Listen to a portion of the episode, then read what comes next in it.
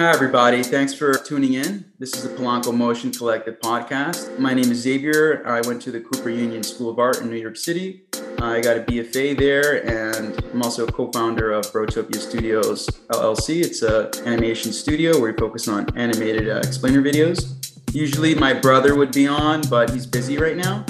So, the Polanco Motion Collective podcast is a podcast that my brother Joel and I started coming out of the pandemic, you know, kind of like midway through it. We were feeling a little bit socially isolated and we wanted to kind of start something, a dialogue with people in the animation world, um, just to answer any questions people curious about uh, the animation industry would have, and also to uh, connect and connect with others in like a very uh, weird time. So today we have uh, Dave Maruchnik Please correct me if I'm saying that correct. That's perfect. Maruchnik? Okay.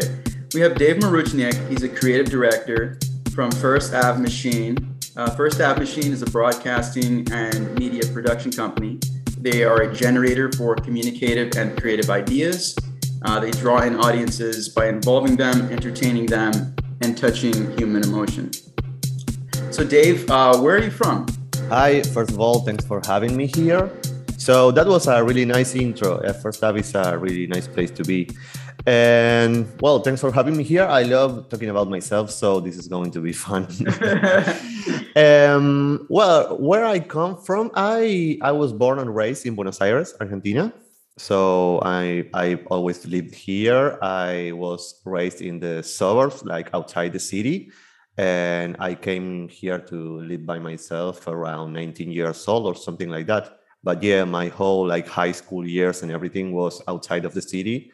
And you know like coming to live to the city was like the thing to do when you are younger and you want to grow as you know professionally. So uh, i don't know if that answers the question but yeah that was where i where i started. Perfect. So uh, what did you study and uh, where did you study I, I had a like a pretty crazy timeline of my professional career. Like when I got outside of uh, high school, I thought I wanted to like be a musician and like to work in recording studios. So I uh, I went straight to this uh, school, kind of like uh, not university, but this school like three years uh, of studying a record engineer and I worked like a radio DJ and I work in recording studios like for four or five years you know like my first jobs which paid my rent uh, in the beginning when i was really younger was in that regard and i always felt um, really like motivated by music and by everything that has to do with uh, producing uh, sounds you know. And i believe that everything that i learned in my path took me to where I am today. Like every skill that I got uh, usually um, sent me here. And I always knew while I was studying uh, this kind of audio engineering that I wanted to be a graphic designer. So after that, while I was working in, in radio studios and, and sound recording studios, I, I started studying uh, graphic design. So I still have it in my heart. I still design, you know, movie posters for uh, fellow directors. I design uh, uh, titles for music videos. Uh, I design I design flyers for for bands from from from my friends, you know, uh, and I, I, I keep that alive in me, you know, both playing music and both graphic design. Uh, even though I am fully committed to being a director right now, I still work a lot with music videos. I still work a lot with bands. I was also a VJ. Like uh, I made the visuals for several bands and some stage design too. Then that's something that that is coming back uh, this year. Uh, actually, I'm I'm starting to work again with bands in that regard, like making stage design and visuals. So I'm kind of pretty like uh, all over the place in terms of what I like to do and what I love to do. And yeah, it, it, it's been like that. Yeah, all that path uh, took me where I am today. Nice. So it sounds like even though you started your, I guess, your career in uh, music, you always were interested in graphic design from the beginning. Yeah, yeah, totally. I, I always knew that eventually I would mix both worlds, you know, the visual world and the sound world, to say. So uh, audiovisual was the way, you know, it was like everything I learned in in both uh, paths it helped me a lot. I started like my career in like in advertising and music videos. I started as an editor. Yeah. So uh, also what I learned as editing audio and music also helped me in the terms of the beat, having the beat, the, the rhythm in my head. I started pretty fast. I started to to grab the the skill of editing video too, and I really liked it. And I almost worked like five six years editing for other directors, okay. um, and and that was amazing because I learned a lot. Uh, watching other people work you know? Like uh, I, I even encouraged my fellow directors when i was the editor to let me go to the shooting you know day so i could see like the, the actual thinking behind their work and not just like receiving the material once it's shot you know? So it was great to to learn uh, the skills of a director like working together. I was like a robin and there were the batman you know? It was it always felt like felt like that.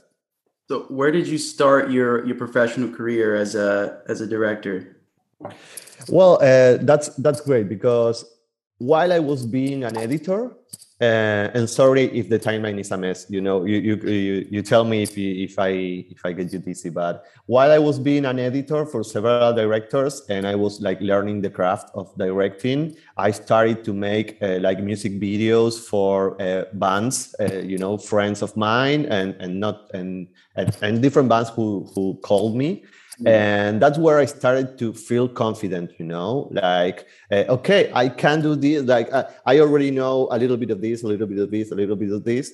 And it started to grow on me like okay i want to grab the wheel you know? I want to to be the one that take, making the decisions so the, the way for me it was to start to feel confident doing these kind of things where you know music videos uh, are kind of more free form in a way that if something goes wrong you can kind of can go another way or try to to fix it in different creative ways so there's a lot of like improvisation and thinking. And even though I love making storyboards and thinking everything straight, it was a nice playground, you know, to start directing and to work with people that already knew me and that people that trusted in me. So that was making music videos was was a really nice place where to start because I could do kind of whatever I wanted in terms of like not having like a client that is going to lose money. So so yeah uh, working in the uh, for for musicians and working in music videos really got me confident.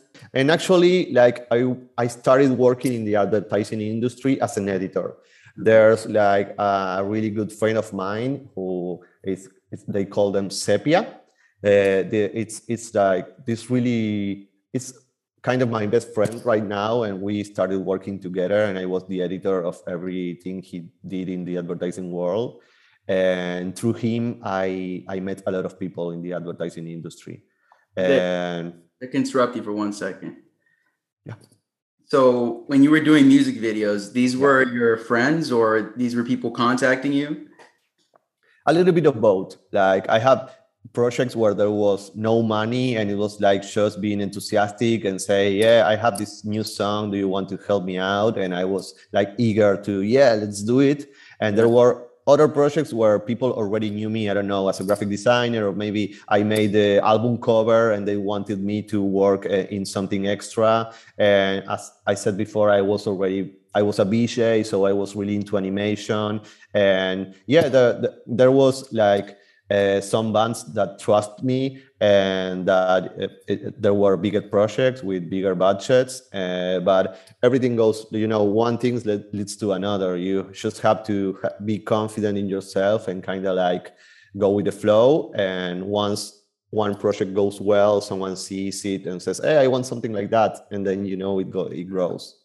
And at that point did you have like a website presence or like an online uh, presence that's a good question. Uh, as a graphic designer, I always liked to have my website like updated, you know, like I, I know it's kind of old school now because everyone kind of goes and see your Instagram or your Twitter or whatever, especially now with NFTs and all of that. But I I'm kind of more old school where in Instagram I only post those words that I feel like really proud of. And i kind of I, I use it more like to contact people and dms and whatever. But for me the place to go to see my work is my website and i always try to keep it updated. I, I never consider myself like uh, some kind of you know of rock star director where you have to be like this you have this aesthetic and you have to be like this this strong presence and and always be there. Uh, and eventually i'm befriending these kind of things you know making an interview or whatever putting my face somewhere and people knowing me more. Uh, i really enjoy it. Uh, as i said before i like talking about myself but uh, in that moment in time i was more shy and i was more like I, an invisible you know puppeteer. I wanted yeah. to be the one with the ideas but i didn't want to put my face my face up front you know? Does it make sense? It makes sense. So then uh, you were talking about um, correct me if I'm saying this correct. Uh, Sepia. Yeah. Yeah. And then you kind of went into advertising from there. Yeah, exactly. And he he took me under his wing, you know. He was like, I I trust in this kid, and he's really enthusiastic, and we work along really well. And everyone in the advertising world surrounding him was really positive of bringing me in. So I learned a lot uh, working with him. Uh, seeing both the the successes and the mistakes you know and and kind of start to grow. Yeah. i'm also a, a, film nerd. I love going to film festivals and i love watching every short film uh, and music video i can uh, find. So i really learned a lot what's your uh, by, favorite movie?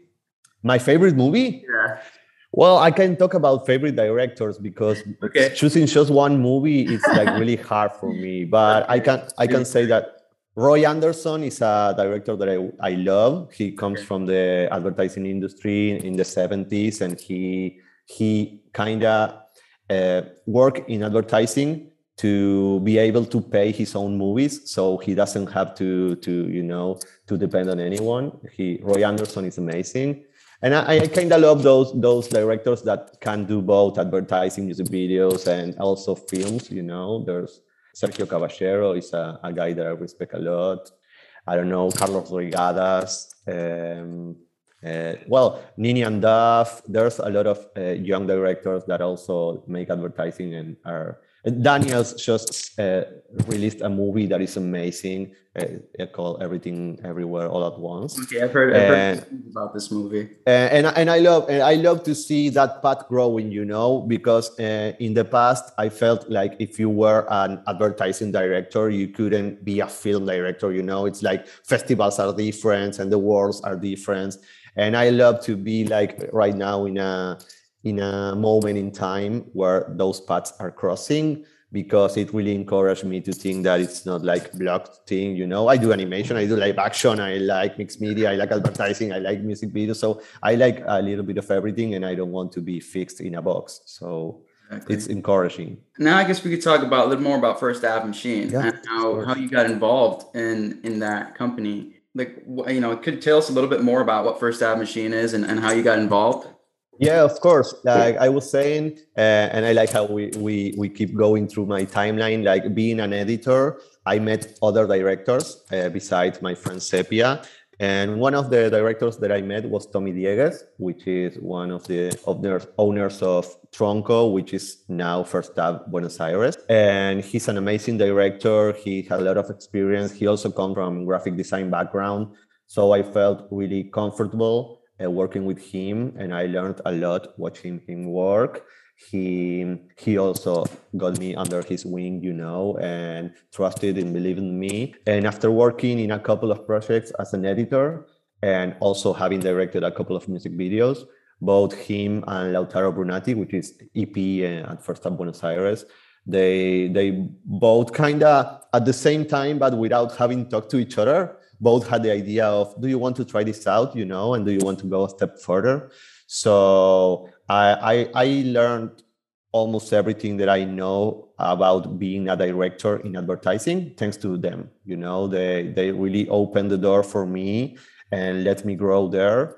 And I believe I started really shy around 2000, 2018, but it didn't went official until 2019. You know, the first year was more like co-directing with other directors from the roster, and I love being like part of a roster that feels like family you know? Everything is like you befriend your fellow directors and everything is like the communication is really fluid. All the producers be it executive producers or line producers. They're all like we already know each other really well so they already know what you like what you don't like and you it, you feel really comfortable you know? It, it's not that you have to explain things uh, once again every time and it's more like we already we know each other more and more and it's it becomes more fluid to work with them. So uh, yeah i started like co-directing with other fellow directors and i i also still edit my own uh, my own work. Like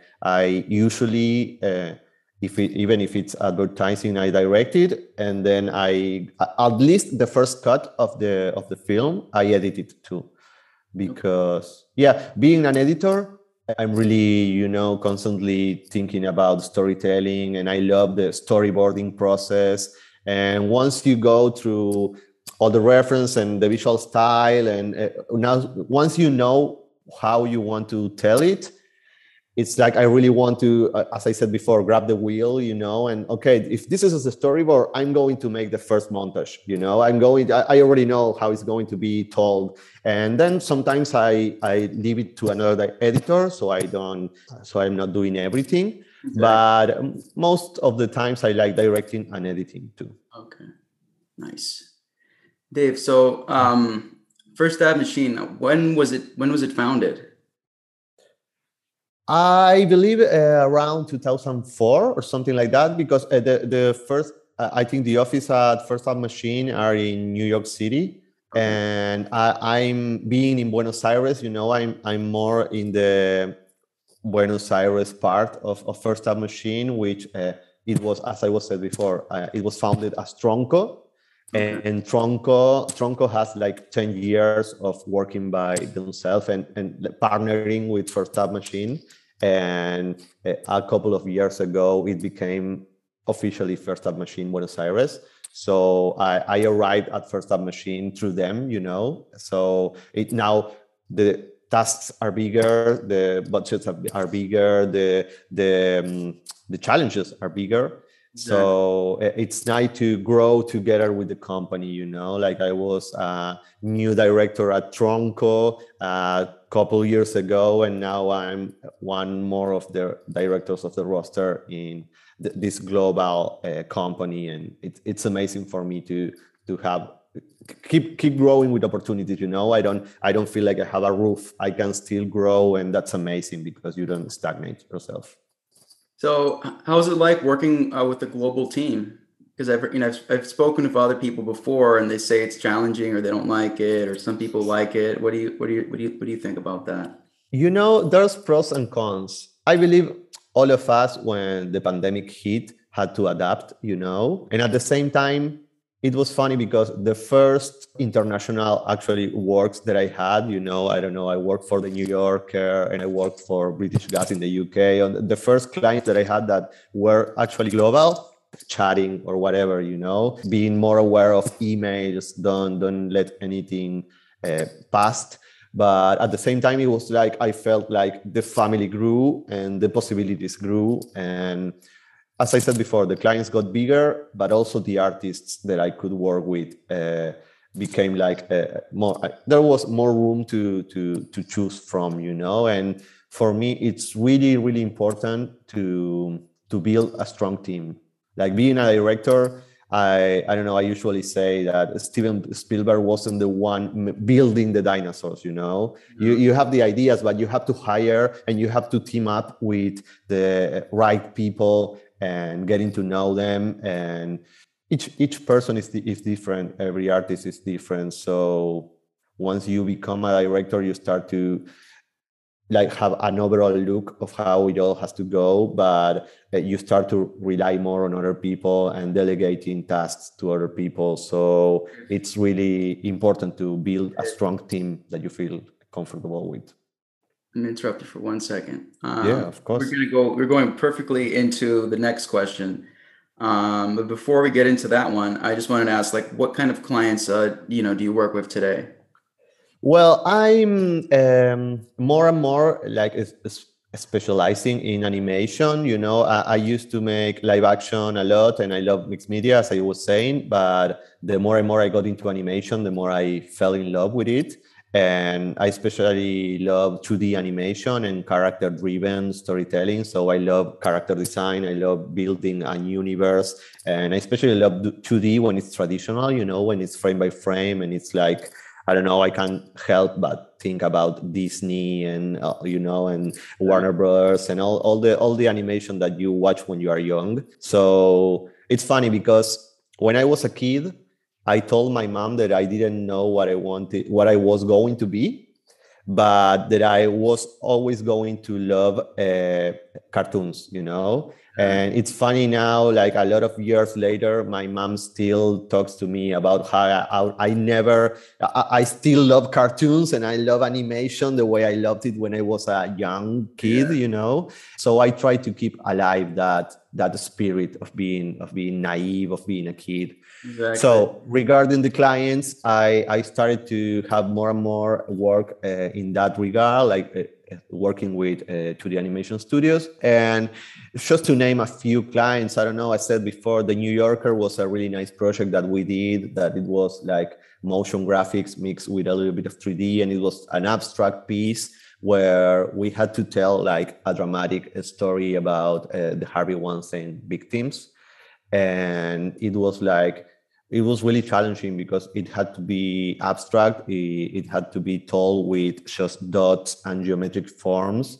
And at the same time it it had to be strong it had to to be serious you know it doesn't have to be playful. So that was a challenging one that i really liked. I also as i mentioned before british gas was a company in the uk that um, brought me to do three animated pieces that were also like uh, interviews and the voices of the people were the voiceover to create the narrative. So it was awesome to bring the actual people to an anima- animated world, you know, and kind of when you tell a story, you you tell it that in a dream, you know. Sometimes you say I flew the stairs. You don't say i walked the stairs you know? So how do you translate that into animation and make it you make someone flying even though you know they were running you know? Stuff like that uh, picking those kind of metaphors and bringing them to the animated world are awesome to me and yeah i worked with morgan stanley. I worked with uh, i'm thinking reese's puff is a brand of cereal that i love and we made some funny advertising for them too. So yeah I, it's just what pops from my mind right now. Nice. So uh, i think the next question is going to be so how's it like to be a creative director? And i think yes. the best way to kind of address this question would be to if you could um, maybe pick one of those projects you just listed and kind of just go through what that was like working with 2D animators or directing them. Um, describe, you know, what's it like to be a creative director.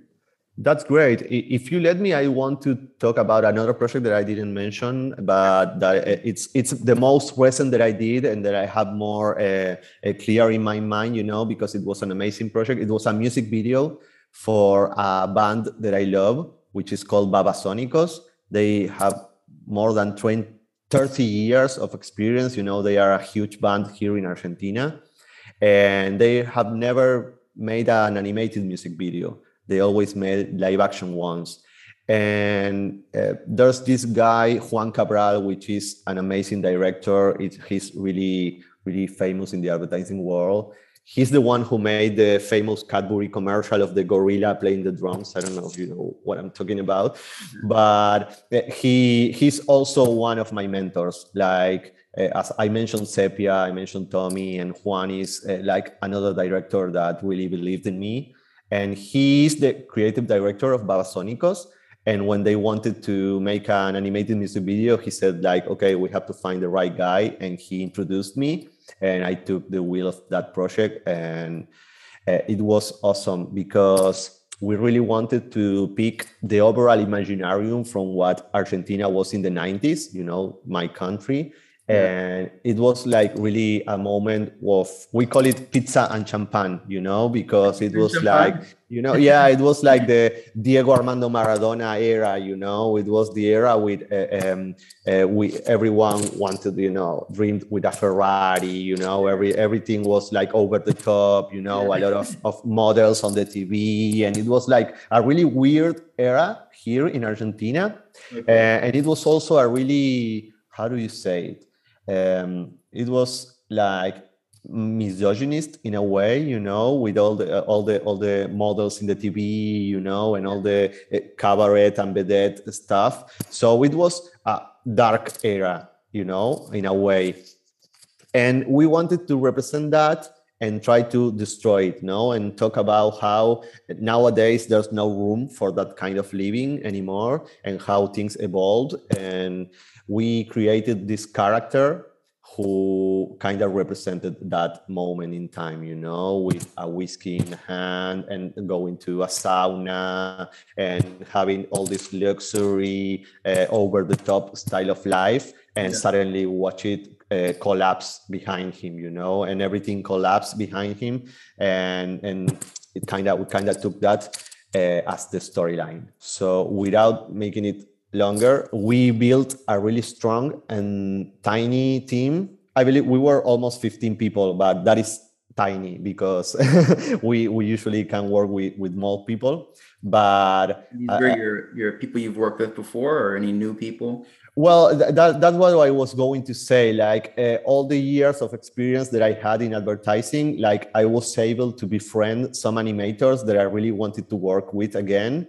So mm-hmm. I made kind of a dream team, you know. Mm-hmm. It was like my my own all star of animators and art directors, and that was was amazing because my role was to drive them but at the same time everyone was so enthusiastic and building on top of the ideas you know and every time i sent a scene a shot for someone to animate it it came back with something new. And it was like whoa i can't help this growing. And when you work with people who are really professional are really enthusiastic uh, you feel really comfortable letting them do you know? And it's not like you have to micromanage every decision. It's more like the overall idea is this but if you come up with something new it, let's discuss it you know? And that was kind of the first time where i felt that freedom you know? Because also as i said before it was not like a client who has a fixed idea. It was a music band. So once again the freedom that i felt when i started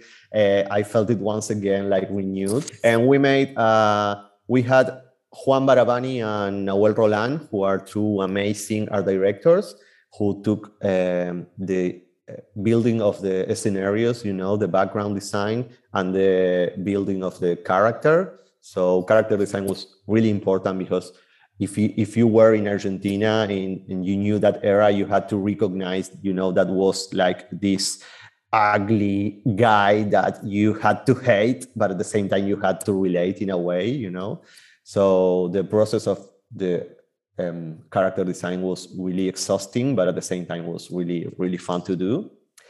And building the whole world, you know, this crumbling world. We have like um, offices, like uh, buildings um, exploding, and uh, every every every scenario that we designed, we designed it in two ways. We designed it like the pristine way in the 90s, and the turned down, broken way of the this era. And you, we had to think about both you know how it starts and how it ends exactly. so the process was was awesome and was it a, a project that required zoom or everyone was remote or? Uh, it, it, uh, building a strong team also required we had to work in different time zones. You know there was this guy in the uk another one in new york another one in uh, different provinces of argentina. So it was uh, we were war almost worldwide. It was amazing to work with people in different time zones because also you kind of have the time to speak with any everyone at, at the same at the, the at different times and you are not like kind of trying trying to brief everyone at the same time which is something that sometimes you have like three calls in a row and you have to repeat yourself or you have to go one one one and the third one you're already exhausted and you are you can't think straight you know? But having different time zones it was great at the same time it required from me to be like 24 7 in the in, in, front of the computer you know like be be but but it was great to have those moments to think because you know everyone is uh, working at a different time zone. So it had both of those. Once again no working remotely has some pros and some cons. How long was the the timeline on the project? The timeline was crazy. You know with at the beginning when I talked with several of my executive producer friends, they told me this is a three month, five month project. And okay. we, we, we did it in a month. Like it, it, nobody nobody believed we were going to a month, uh, a month and a half.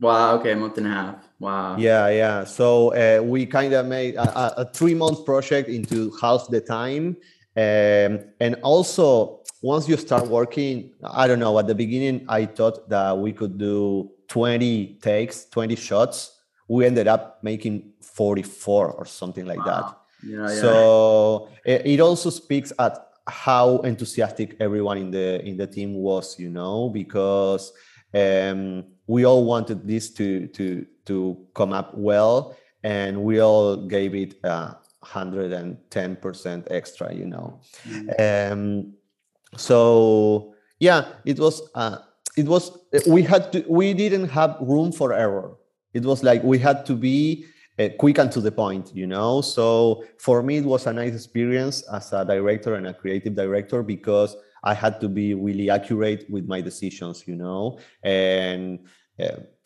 that that was great because it made me be more aware of what i was doing so we had like one week to make the, to come up with the storyboard and to look it up, and then everything will would grow after that. And I kind of did a, a, little bit of everything because I edited, I coordinated the team, I animated, I uh, I, I don't know, I I made a little bit of everything. So in order for the project to to to succeed, you know. So it was challenging, but it was awesome. I wouldn't recommend anyone to try to come up with a traditional 2D animated video in a month and a half.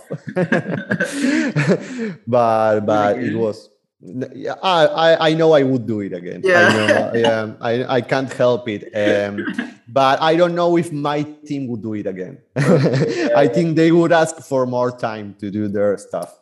Um, uh, I, I really think so. But it was awesome, nevertheless. Like, I didn't rush anyone. When someone was exhausted, it was like, don't push him further, you know, like, relax. We didn't work any weekend, which was crazy too, because usually with works with this timeline, you end up working after hours and working the weekends a lot.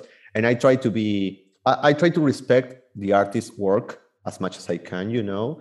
Okay. And and I, I, try to be really aware of the feelings of the people you work with which is something that sometimes in the rush of the project you forget about you know? Especially advertising like it's also for yesterday that sometimes you you you feel like you're treated like a robot you know? You're just pushing buttons. So yeah. when it comes for me to be the leader of a team I want to respect everyone's time and everyone's feeling. And if you're not feeling well, you don't have to work feeling bad, you know. Okay. I, I trust in you that if you rest today, tomorrow you are going to give your best, you know, and and if we if we all are aligned in what our goal is, uh, let's be happy working. Let's let's work with enthusiasm. Let's work with uh, you know in a good in a good mood because once you enter once you work with your in in a bad mood uh, yeah. uh, in, it's, not going to come up like a good product you know? Yeah, exactly. So uh, one more question before we move into the last section. Uh, yeah of course. does first Ave machine ever scout for freelancers on social media? Oh yeah um, I, I i feel really lucky to work in First Ave because, as I said before, I, I have a really nice relationship with all the uh, producers, be it executive producers or line producers. They are, and, and, we also have a creative department team, which is amazing. They are on the lookout uh, all the time for new talent, you know. And uh, as I said before, we know so well each other um, that once when they see someone that they think I may like, it's like boop, boop, look at this artist. You're gonna love it, you know and it's just like uh, exchanging information just for the sake of, of keeping our mind fresh. It's not like for a specific project but it's great. I i love uh, i'm I love uh, scrolling Instagram, like uh, discovering new artists, and I, I save all the posts that I like because at the moment maybe you don't need that talent specifically, but maybe six months later you remember oh this one guy and you go and search it and it's like hi are you available? And and that's you you start to chat with them and you start building friendships with people that maybe you don't know maybe from another country uh, from all over the world. As i said before i also love uh, festivals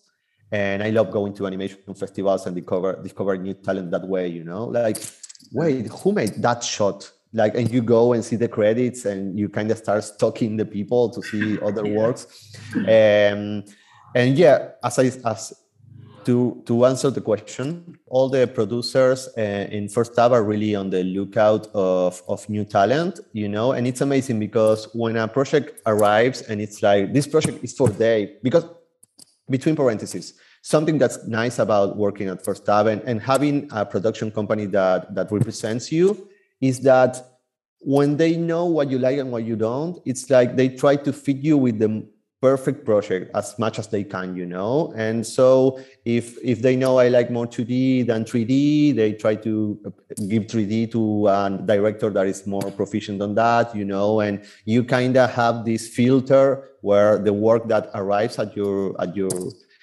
door um, it, it kind of suits you, you know. So that's amazing from the beginning. You you have the producers thinking about your well-being too. So it's uh, it's like this pyramid of trying to to come up with the best project for the best people. Like I think about the artists I want to work with. They think about which director would be good for which project, you know. So it's this uh, this escalated.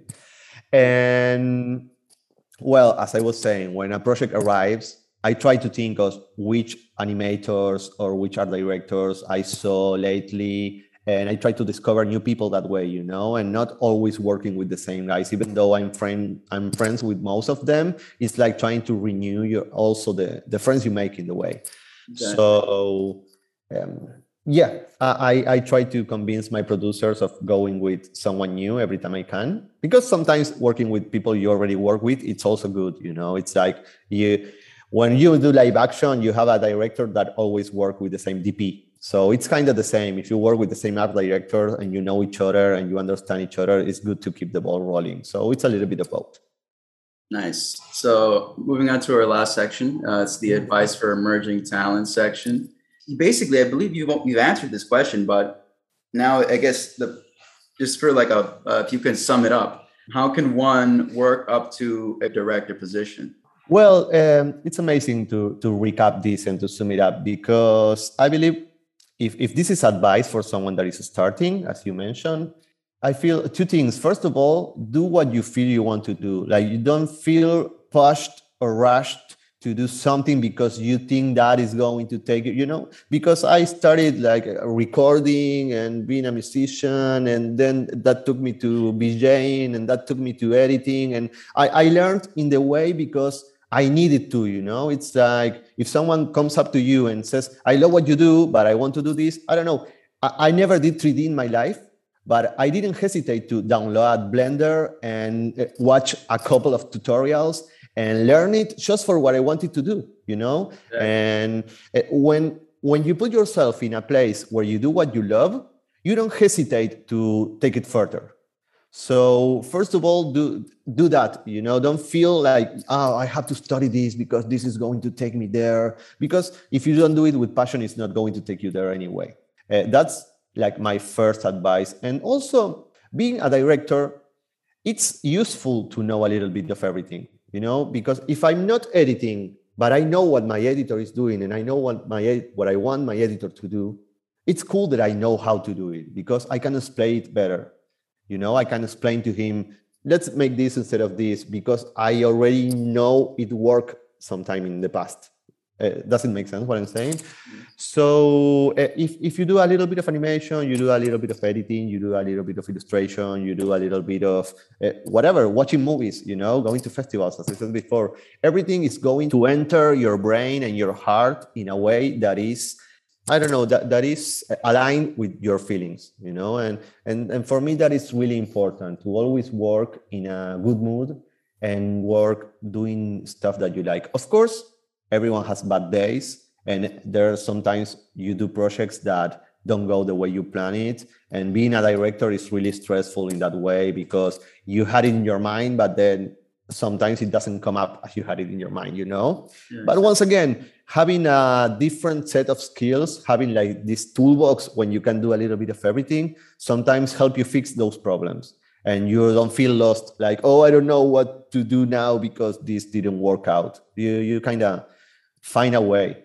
Once again, if you're passionate about what you do, if you're not passionate about what you do, you're not going to find that way and you're going to get frustrated. So I would say that I would do both. I would study everything that I feel like, and I will also try to approach it in a way that this is what I like, so I do it, and then let it grow by itself. You know. Perfect. Well, where can we find you on social media? Well, my last name is really confusing, as you uh, already are aware. So it, it may be hard, but if if my name is written somewhere now while you're listening, it's David Maruchniak all together like uh, and you can find me almost everywhere. Like com is my website. Um, the handle on instagram is david maruchniak. Uh, you can find me on first avenue machine um, website too which the the website for first avenue buenos aires would be firstav.ba which is number one s t a v e dot ba I hope that Perfect. you could write it down. Perfect. Thank you so much, Dave, for your time today. It was a great talking to you. Um, I hope our listeners found value. I certainly found value today in our uh, conversation. Uh, thank you again. Thank you so much for having me here. Uh, I really enjoy these kind of things. I, I love podcasts. It's a really nice format to to know about other people's and how they work. So it was a pleasure.